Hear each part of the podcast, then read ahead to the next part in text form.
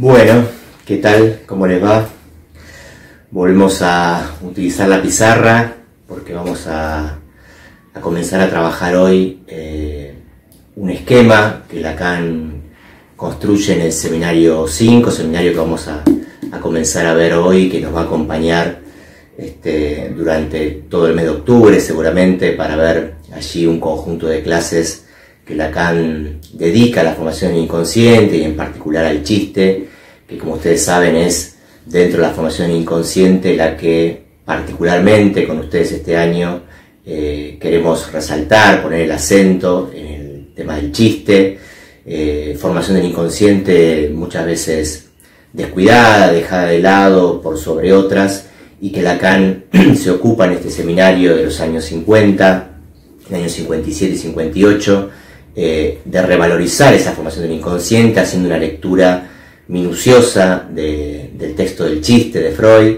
que hemos visto en los videos anteriores y que ahora vamos a ver cómo Lacan eh, trabaja muchos de esos ejemplos y trabaja la actividad del chiste en Freud con los elementos que le aporta la lingüística estructural y en particular con su teoría del significante. Eh, pero antes de, trabajar y de ver este, ese conjunto de clases, son cuatro clases eh, que Lacan dedica y que nosotros vamos a, trabajar eh, con ustedes. Vamos a ver antes de ese recorrido un esquema, les decía, que del cual, digamos, en, esta, en este seminario 5 vamos a encontrar lo que se conoce como la célula elemental de ese grafo, grafo que Lacan va a seguir construyendo luego a lo largo de todo el seminario 6 también y en particular va a dar su versión definitiva de este grafo en un escrito que se llama Subversión del sujeto y dialéctica del deseo en el inconsciente freudiano. Si bien con ustedes vamos a trabajar eh, particularmente esa célula elemental, es decir, lo que se conoce como el primer piso del grafo y que ahora voy mostrándoles cómo Lacan lo construye paso a paso en estas primeras clases del seminario 5, para que no quede, digamos, trunca la explicación, eh, vamos a hacer una pequeña introducción al, grafo en su totalidad, teniendo en cuenta que con ustedes no vamos a ver más que el primer piso, pero para que tengan alguna idea de cómo Lacan continúa trabajando luego ese grafo, qué otros usos le da, más allá de la formación inconsciente y sobre todo para trabajar la cuestión del deseo a lo largo del seminario 6. La primera cuestión a tener en cuenta respecto de cómo Lacan construye el grafo, y Lacan es explícito sobre esto en las primeras clases del seminario, es que Lacan parte en esta construcción de lo que ya vimos con ustedes en eh, la instancia de la letra, tanto en el espacio de los prácticos como en el espacio de los teóricos, y que es el llamado algoritmo sociriano. Lacan parte de este algoritmo para a partir del algoritmo construir este, esto que va a ser luego el grafo del deseo. Si ustedes recuerdan, el algoritmo se presentaba de esta manera, S mayúscula sobre S minúscula, es decir, el nivel del significante y el nivel del significado, con una primacía evidente en el algoritmo del significante eh, por parte de Lacan, y que luego Lacan muestra a lo largo de todo el texto de la instancia de qué manera no es posible que se produzca nada a nivel del significado si no es por la relación entre significantes, y esto lo había ilustrado Lacan y lo trabajamos en los videos anteriores con el esquema de caballeros y damas, para mostrar de qué manera es la oposición, el par significante, el que produce el efecto de significado. Con lo cual, del algoritmo ya sabíamos que Lacan extiende esa barra resistente a la significación, incluso la refuerza, enfatiza esa barra, que ya no va a ser como en Socil la barra que conecta el campo del significado con el campo del significante, sino que va a ser una barra, una barrera resistente a la significación, sobre la cual se encuentran los significantes encadenados, armando una cadena significante, y es de la relación de esos dos significantes que se va a producir el efecto de significado.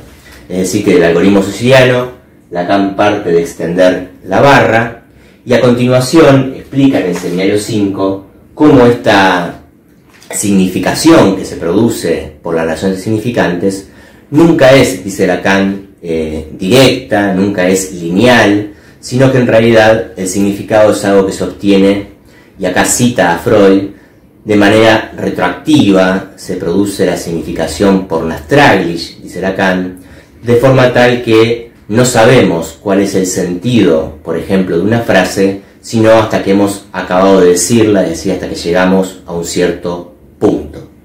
De esa manera, Lacan grafica ese efecto retroactivo de este modo, indicando que es en la vuelta del segundo significante respecto del primero que se va a producir esto que llamamos el significado. E insisto, Lacan rescata en ese sentido el efecto retroactivo, el efecto Nastraglish, que ya se encontraba en Freud, pero que Lacan utiliza acá según la lógica del significante. Tenemos un trayecto lineal, ¿sí?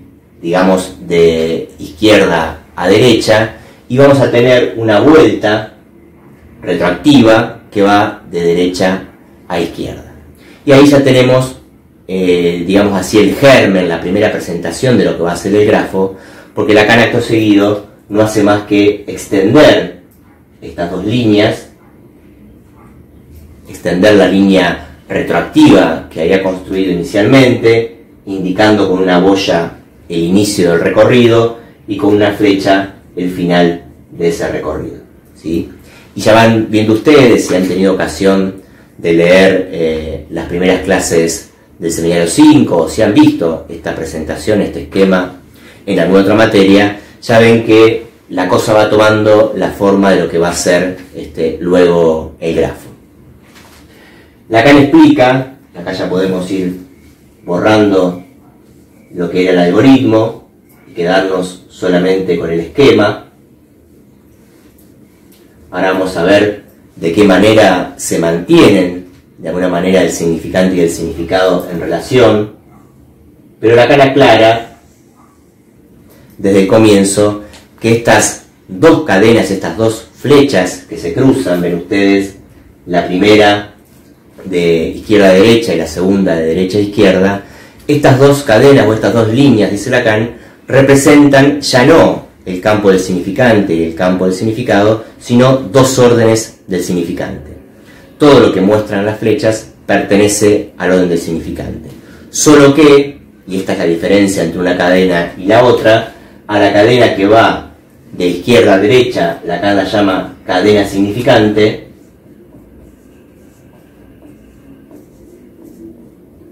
es la cadena propiamente significante, la cadena que es permeable, dice Lacan en la clase, a los efectos de la metáfora y la metonimia, es decir, que se produce alguna de las dos leyes del significante, eso va a ser sobre todo captable en este nivel, en el nivel de la cadena superior, mientras que a la otra cadena, la que va de derecha a izquierda y que la cruza a la primera en dos puntos, a esa cadena o esa línea, Lacan la llama línea del discurso corriente.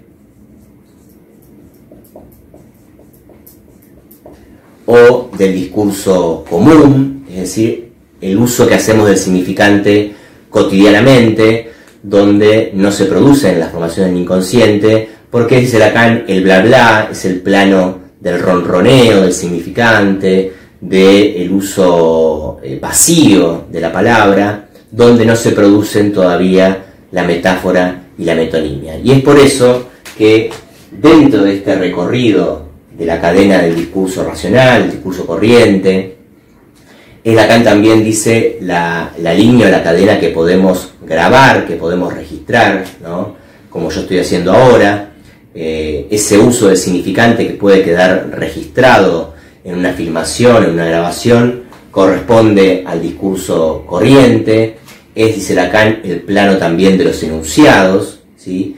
mientras que lo que no resulta captable en una grabación, lo que se pierde en todo registro audiovisual, es el nivel de la enunciación que Lacan va a ubicar en la línea superior. ¿sí? Es decir, que podemos asimilar temporariamente o transitoriamente al discurso corriente con el orden de los enunciados, es decir, de las cosas efectivamente dichas, efectivamente proferidas y que quedan registradas, mientras que lo propio de la cadena significante es del orden de la enunciación, es decir, del acto de decir, que es aquello que eh, se pierde, que no es posible de registrar. En algún momento, mucho más adelante en su enseñanza, Lacan va a, a plantear un aforismo, ¿no? en el cual dice que el decir queda olvidado tras lo que se dice en lo que se escucha. Es decir, que hay algo de la enunciación que se pierde en los enunciados y que en todo caso el trabajo analítico consiste justamente en resituar el punto de la enunciación en los enunciados que quedan efectivamente proferidos por el analizante. Es decir, el análisis se centra en ese sentido en el trabajo sobre la cadena superior, tratando de encontrar cuáles son los puntos de enunciación en eso que el analizante trae como enunciado. Les decía que este recorrido de la cadena del discurso corriente, Lacan va a interponer en el medio, entre el inicio del recorrido y el cruce con la cadena significante, Lacan va a interponer un nivel, ¿sí? que llama el nivel de la relación imaginaria, es decir, aquel eje que recuerdan ustedes en el lambda encontrábamos de manera cruzada con el eje simbólico, acá, lo ubica en el nivel inferior, el nivel más bajo del grafo, y ubica dos elementos, ¿sí? que ya vamos a ver por qué reciben esta denominación, que son beta y beta prima. ¿sí? Ese nivel que está dentro del discurso corriente, es decir, que se fijan, es un nivel que no llega a cruzarse con la cadena significante, vamos a hacerlo un poco más extensa, tal como Lacan la gráfica,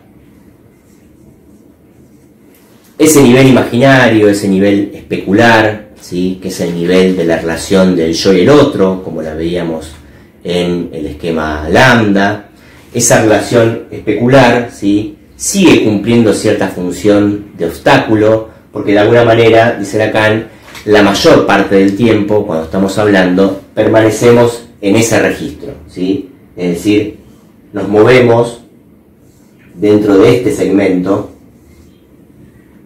que es el de la relación imaginaria, ¿sí?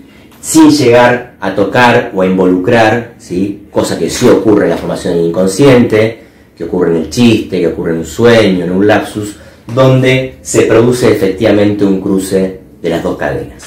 Es decir, la mayor parte del tiempo estamos hablando, moviéndonos en el discurso corriente, en el discurso común, en el discurso racional, y eso no involucra más que la relación imaginaria, la relación especular del yo con el otro, y en algunos momentos, en algunas ocasiones, cuando se produce alguna formación inconsciente o hay alguna intervención en el análisis, es que se involucra la cadena superior, que es la cadena propiamente significante, la cadena donde se producen la metáfora y la metonimia. ¿sí?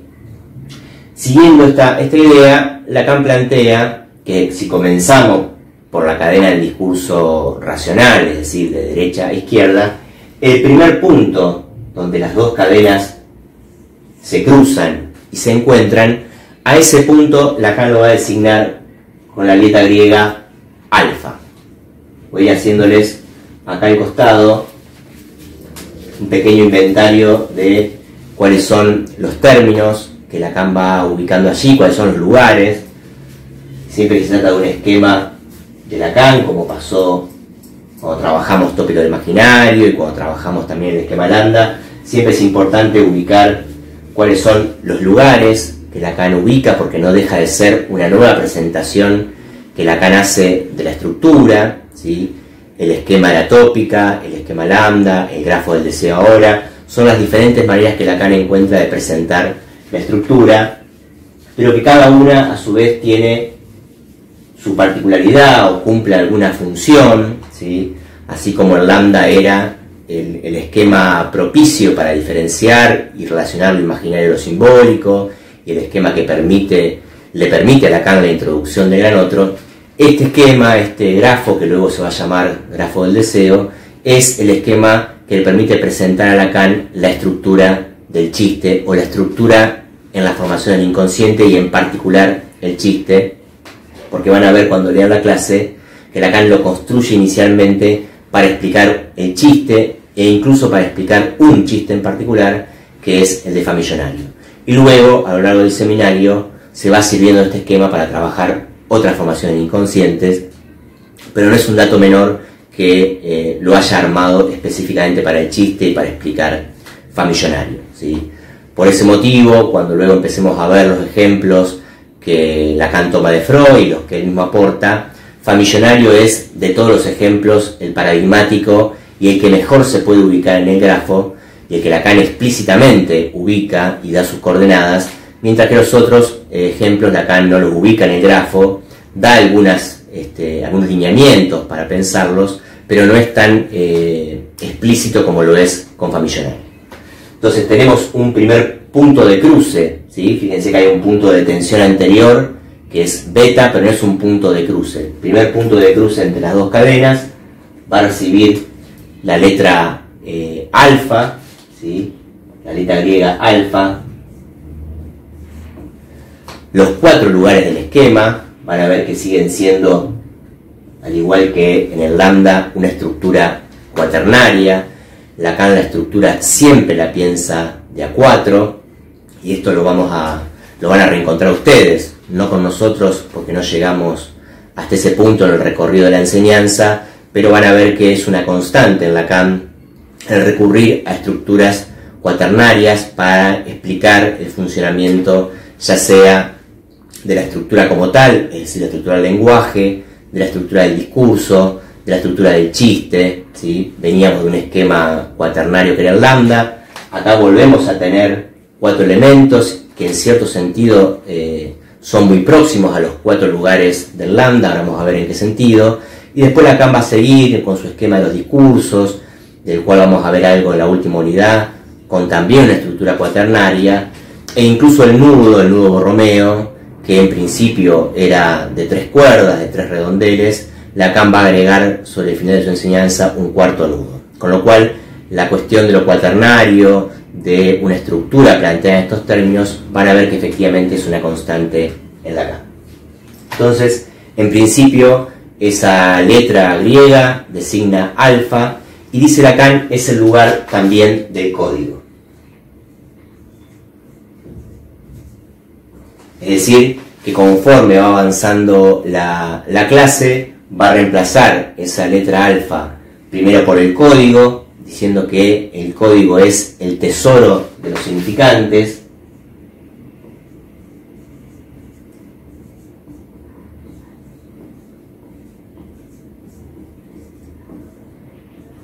el lugar también de la batería significante, es decir, el lugar donde se encuentran todos los significantes de los cuales dispone el ser hablante. Si algún significante se pone en juego en una frase, en una enunciación, en un chiste, en un sueño, ese significante va a estar siempre en el código como lugar del tesoro de los significantes, como lugar de la batería significante. Y, dice también Lacan, van a ver que hay diferentes nombres, por eso se los voy anotando a un costado, para el mismo lugar, es alfa, es el código, es el tesoro significante, y es, dice Lacan finalmente, el lugar del otro con mayúscula. ¿sí? Todo eso está indicado en el primer punto de cruce del esquema, indicado en principio con la letra alfa, pero que Lacan, más adelante en la clase, va a terminar haciendo corresponder con el lugar del otro. ¿sí? Se los dejo anotado así porque es la forma en que eh, más van a encontrar escrito ese, lugar. Incluso en las versiones más avanzadas del grafo van a ver que ese lugar sigue siendo el lugar del otro, es decir, el lugar de lo simbólico por excelencia. El segundo punto de cruce, si seguimos este trayecto, insisto, de derecha a izquierda, el segundo punto en el cual las cadenas se van a, se van a cruzar. Lacan lo indica con la letra gamma, ¿sí? con este símbolo que se parece a una I griega en, nuestro, nuestra lengua, ¿sí? pero que en realidad es la letra griega gamma. En ese lugar, dice Lacan, se produce el mensaje. ¿Sí? Allí en gamma, después de haber pasado por el código, es decir, después de haber pasado por el tesoro del significante, si se produce algún mensaje en el sentido fuerte, no en el sentido de bla bla, del ronroneo, del discurrir cotidiano ¿no? entre el yo y el otro, sino que efectivamente hay un mensaje, podemos decir así, del inconsciente en juego, ese mensaje se va a producir en I o en el lugar que luego Lacan va a designar con la M mayúscula de mensaje. ¿sí? Es decir, que tenemos por ahora el lugar del gran otro, el lugar del mensaje, que son los dos puntos en que tanto la cadena del discurso corriente como la cadena significante se cruzan, y dos lugares más, pero ya abajo, insisto, en un nivel más imaginario para Lacan, vamos a encontrar a beta, lo que Lacan indica con eh, la letra griega beta, que va a ser el lugar del yo, del yo-ye, aclara Lacan, es decir, del yo en tanto que habla, ¿sí? es decir, ya podemos reemplazar acá beta por el yo, aclarando que es el yo-ye, es decir, el yo que, que habla, que produce los enunciados en cuestión, y enfrente, enfrentado literalmente a este yo-ye, lo que en el esquema lambda teníamos como el pequeño otro, acá Lacan va a ubicar beta prima, es decir, fíjense que sigue manteniendo esta, esta idea de especularidad, de cierta intercambiabilidad de lugares, porque no escribe otra letra, sino que escribe la misma letra indicándole el prima, ¿no? De la misma manera que en el esquema lambda ubicaba A y A prima, el yo y el pequeño otro, acá ubica al yo en beta y en beta prima, es decir, con la misma letra, a el objeto. al otro con minúscula, pero el otro en tanto que objeto. E incluso un objeto al que va a, calificar Lacan de metonímico. Ya vamos a tener ocasión más adelante de explicar un poco por qué ese objeto es metonímico y demás. En principio me interesa presentarles los lugares.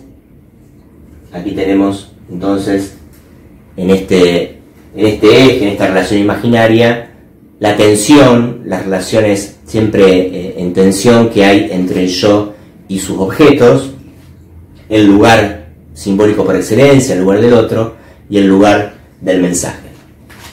Como ocurría también con eh, el esquema lambda, estas líneas no son simplemente líneas, son vectores, con lo cual están eh, indicados dentro del esquema cuáles son los movimientos, cuál es la dinámica, es un esquema que, si bien nosotros lo ponemos en, dos planos, ¿no? lo, escribimos en un plano, lo cierto es que el esquema tiene cierto dinamismo, cierta movilidad que evidentemente el pizarrón eh, le quita y que Lacan intenta de alguna manera restituir esa movilidad indicando con flechas cuál es la dirección de cada uno de los vectores. De esa manera ubica una flecha en esa dirección, una, flecha que vuelve en esta dirección, una flecha que va hacia el objeto y una flecha que vuelve hacia el objeto, una flecha que solo va del otro al mensaje.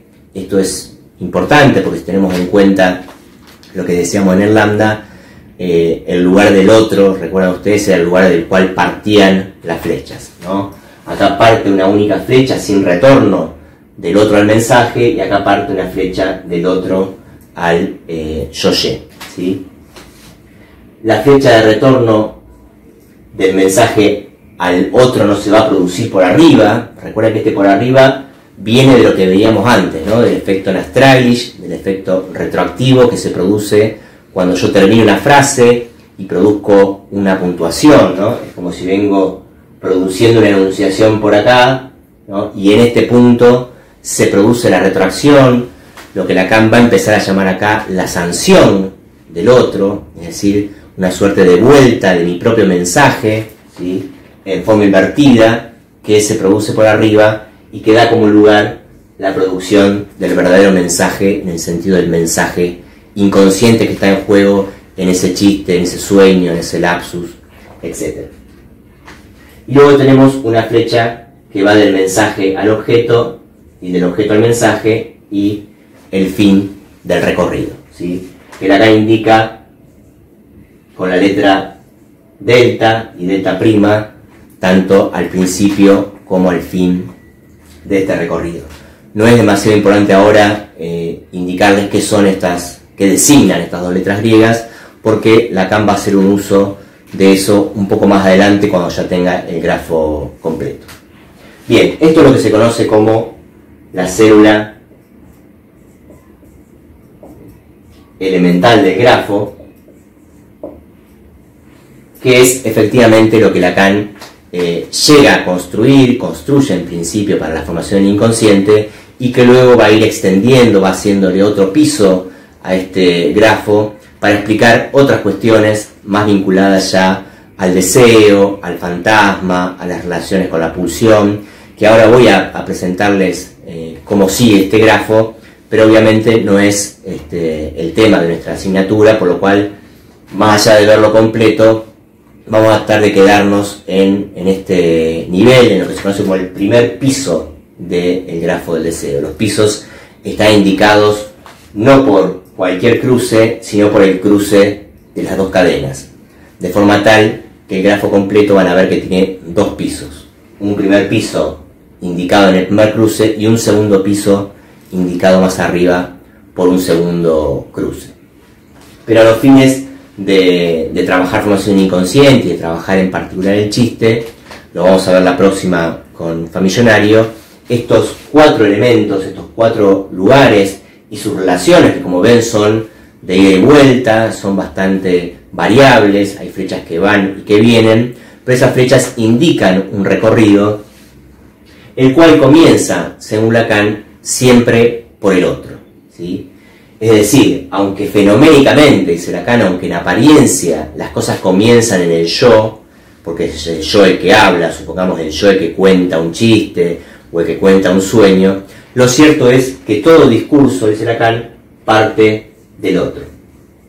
Esto quiere decir que no hay ningún significante ¿sí? que pueda utilizar el yo, del que pueda disponer el yo, que no provenga, obviamente, del otro. Si ese otro es el otro del lenguaje, es el otro simbólico, cualquier significante que hable ese yo-ye va a ser tomado del campo del otro. Con lo cual, el primer movimiento, la primera flecha, va del otro al yo, ¿sí? luego ese yo entra en relación especular en un segundo momento con el objeto, ¿sí? y en un tercer momento del objeto se pasa el mensaje y del otro se pasa por arriba y se encuentran finalmente las dos líneas en el mensaje. Vamos a volver sobre eso, no, no me quiero detener ahora en esa cuestión, pero esa temporalidad que tiene el esquema es muy importante para entender lo que Lacan llama los tres tiempos del chiste y que va a aplicar a eh, Bien, hago un salto, dejo entre paréntesis esta parte del esquema que es la que vamos a trabajar a lo largo de estos cuatro o cinco videos, lo que nos lleve el recorrido de las clases de seminario 5 para mostrarles simplemente cómo Lacan continúa, cómo extiende este grafo para otros usos y con otros elementos, solo para que les quede apuntado y les sirva en todo caso para cuando trabajen el grafo del deseo completo en alguna otra materia, si es que no lo están haciendo ya en algunas materias de psicoanálisis 1, psicoanálisis 2. Así que borro para hacer un poco de, de lugar.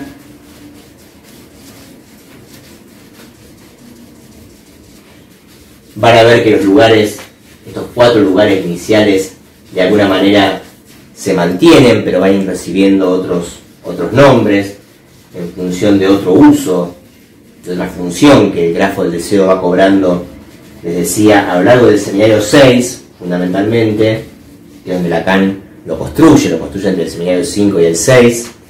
El seminario 6 se llama El deseo y su interpretación, efectivamente un seminario dedicado al tema del deseo y cómo se interpreta el deseo, y toda una cuestión en relación al fantasma, eh, que espero ver en alguna otra asignatura, porque es muy interesante todo el trabajo que Lacan hace alrededor del concepto de fantasía en Freud, y propone el fantasma como el sostén del deseo, es decir, un seminario, el 6, en el que Lacan presenta lo que va a ser su primera lógica del fantasma, y es en parte para explicar la relación del fantasma y el deseo que hace estos, este otro piso que les decía. ¿no?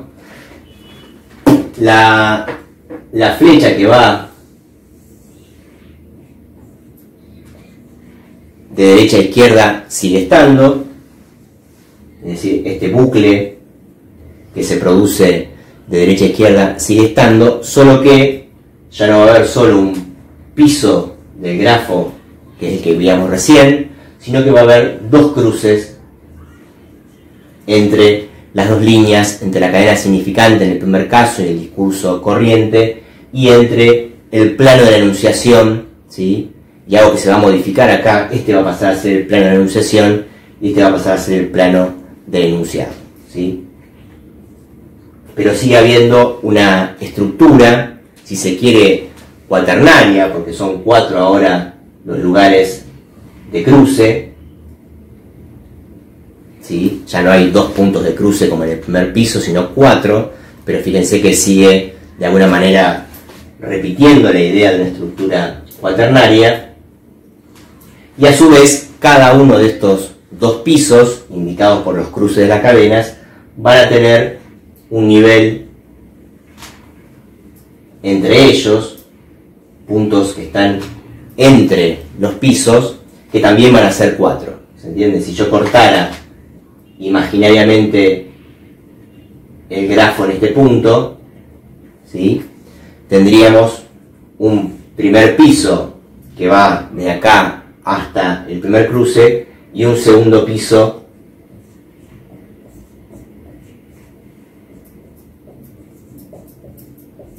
que va desde el segundo, la segunda relación imaginaria y el segundo cruce. ¿sí? Y dentro de cada piso, si lo aislamos para trabajar, por ejemplo, formación del inconsciente, sigue habiendo cuatro lugares y en el piso superior cuatro lugares. ¿Cuáles son estos lugares en eh, el grafo del deseo ya en su presentación completa, que Lacan termina de hacer, les decía, en un escrito posterior ya al seminario 6, que se llama Subversión del sujeto y dialéctica del deseo.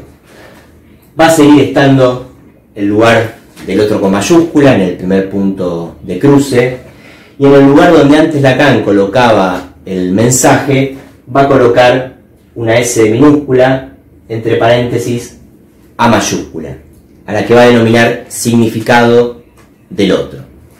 Yo les decía antes que habiendo partido del algoritmo siciliano, habiendo extendido la barra y mostrando que es de la relación de significantes que se produce el significado, de alguna manera el significado del significante seguía estando en el esquema, pero que Lacan iba dando diferentes localizaciones. En este caso ven que el plano del significado sigue estando, ¿sí? pero recibe su nombre verdadero, su nombre definitivo, que va a ser significado del otro, ¿sí? indicando Lacan allí que efectivamente es el otro, ¿sí?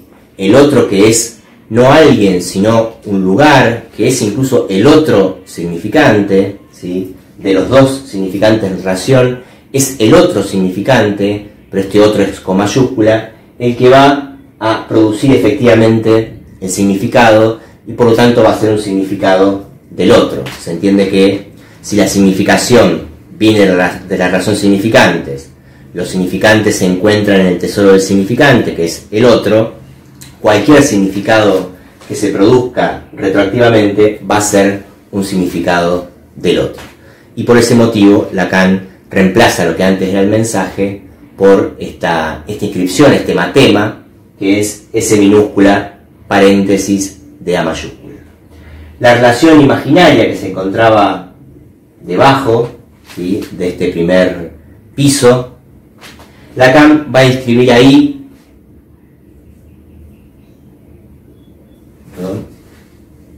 va a escribir acá una M minúscula y de este lado un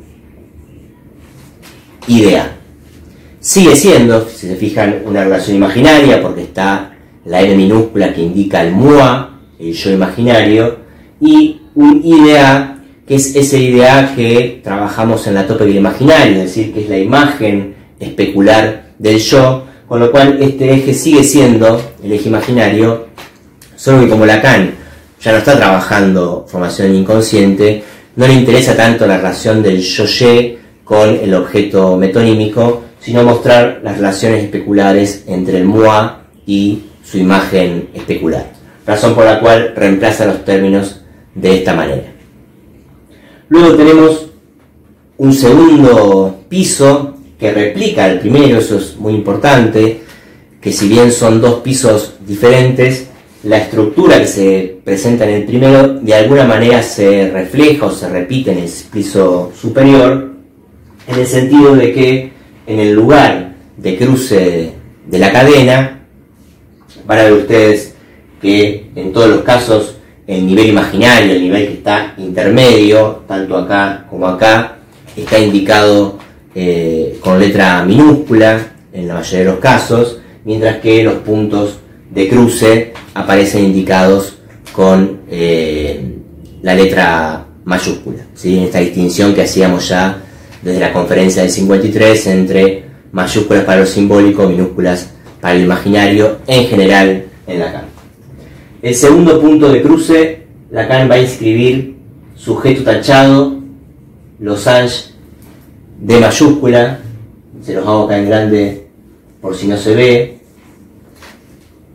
Ese matema designa Lacan el matema de la pulsión, es la manera en que Lacan eh, formalizó el concepto de pulsión en Freud, no vamos a verlo ahora, pero se los dejo apuntado para que tengan la referencia, es decir, la relación del sujeto barrado, del sujeto afectado por el significante, con la D mayúscula que en Lacan, en sus matemas, designa la demanda.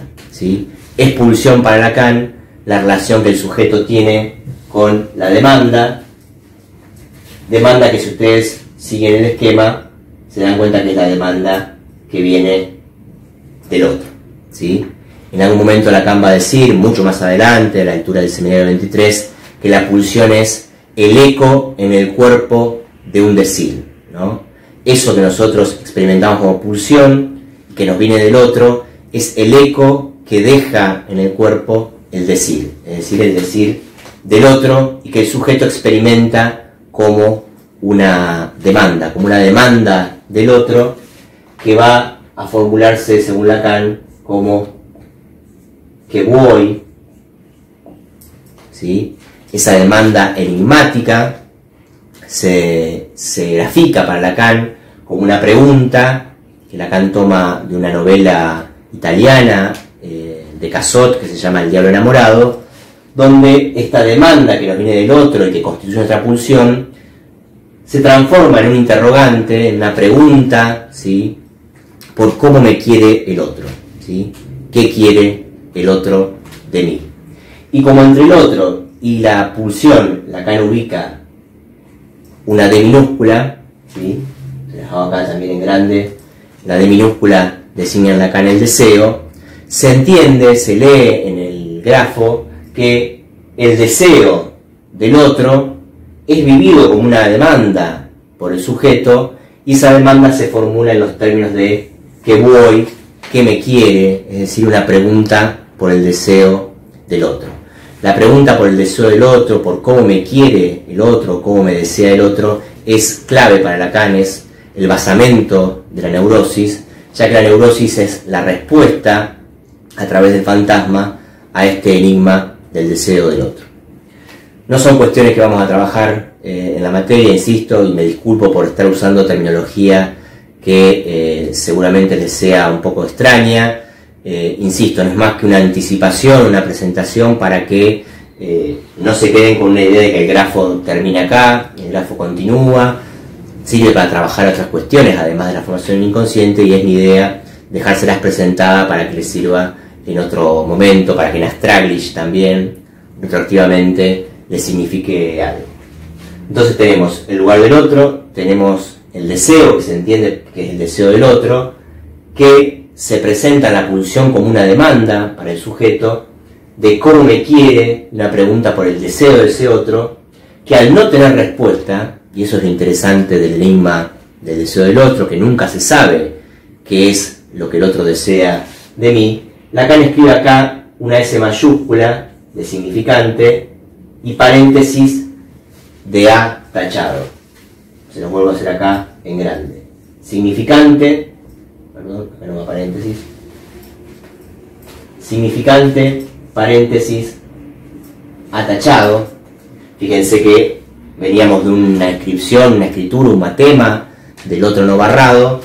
A esta altura, la ya comienza a escribir el otro como barrado, es decir, como el otro también afectado por la falta, ya no es ese tesoro del significante, donde estaban todos los significantes, sino que también al otro le falta un significante, y eso es lo que Lacan escribe con este matema, que se lee como significante de la falta en el otro, o falta de un significante en el otro. ¿sí? El otro también está barrado, también está en falta, y le falta al menos un significante. ¿Cuál significante? El significante que podría responder a esta pregunta por lo que yo soy para el deseo del otro. Eso es lo enigmático, eso es lo que no tiene respuesta para Lacan, y Lacan escribe esa ausencia de respuesta ante el enigma del deseo del otro como significante de la falta del otro. Y como no tiene respuesta, no tiene respuesta en el plano real, Lacan ubica siguiendo el recorrido, ¿sí? debajo de esa ausencia de respuesta, ubica la fórmula del fantasma sujeto Losange a minúscula.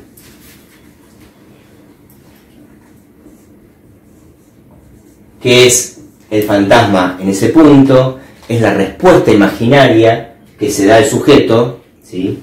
Es la respuesta que se da al sujeto a qué ha sido él como objeto para este otro que está barrado, es decir, que está en falta, pero respecto del cual no se sabe cuál es su deseo. Y al no saber cuál es el deseo del otro, el neurótico, que no soporta, dice Lacan, que el otro esté barrado, que está dispuesto a llegar hasta la muerte para que el otro no le falte, para ofrecerse él como objeto, ¿sí? él, él como sujeto, ofrecerse como objeto, para colmar a ese otro, ante la falta de respuesta, responde, dice Lacan, fantasmáticamente, imaginariamente, responde con su fantasma por lo que él entiende que es como objeto para el otro. Bueno, si esto no queda demasiado claro eh, con el video, podemos charlar en consulta. De todos modos, son cuestiones que van a ver ustedes más adelante.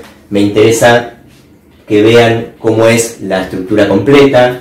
Lacan después ubica acá el sujeto barrado y una I mayúscula que indica el ideal del yo en los dos extremos del grafo, van a ver que hay una cierta lógica en este recorrido, es decir, que el recorrido en este caso comienza por un sujeto barrado, por un sujeto ya afectado por el significante, ¿sí? que pase por una relación especular entre el yo y el otro, vaya al campo del otro con mayúscula, pero un otro todavía supuesto como sin barrar, como completo, y que ese deseo del otro formulado como demanda pulsional se transforma en la pregunta de qué me quiere ese otro y que ante la falta de respuesta respondamos neuróticamente o perversamente, porque también hay fantasma perverso, se responda con el fantasma a esa castración del otro, a esa falta del otro. Y eso conduce efectivamente a un significado del otro, ¿no?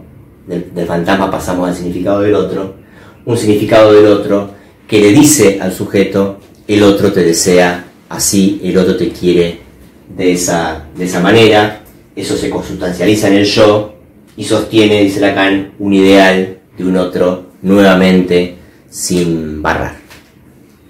Bien, dado el tiempo, dejamos acá. Eh, no se hagan demasiado problema por este segundo piso.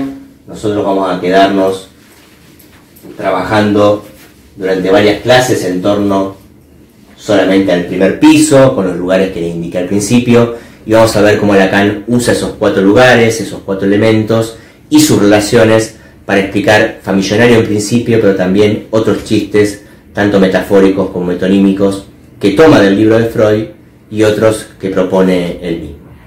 Bueno, les mando un saludo afectuoso y que anden bien.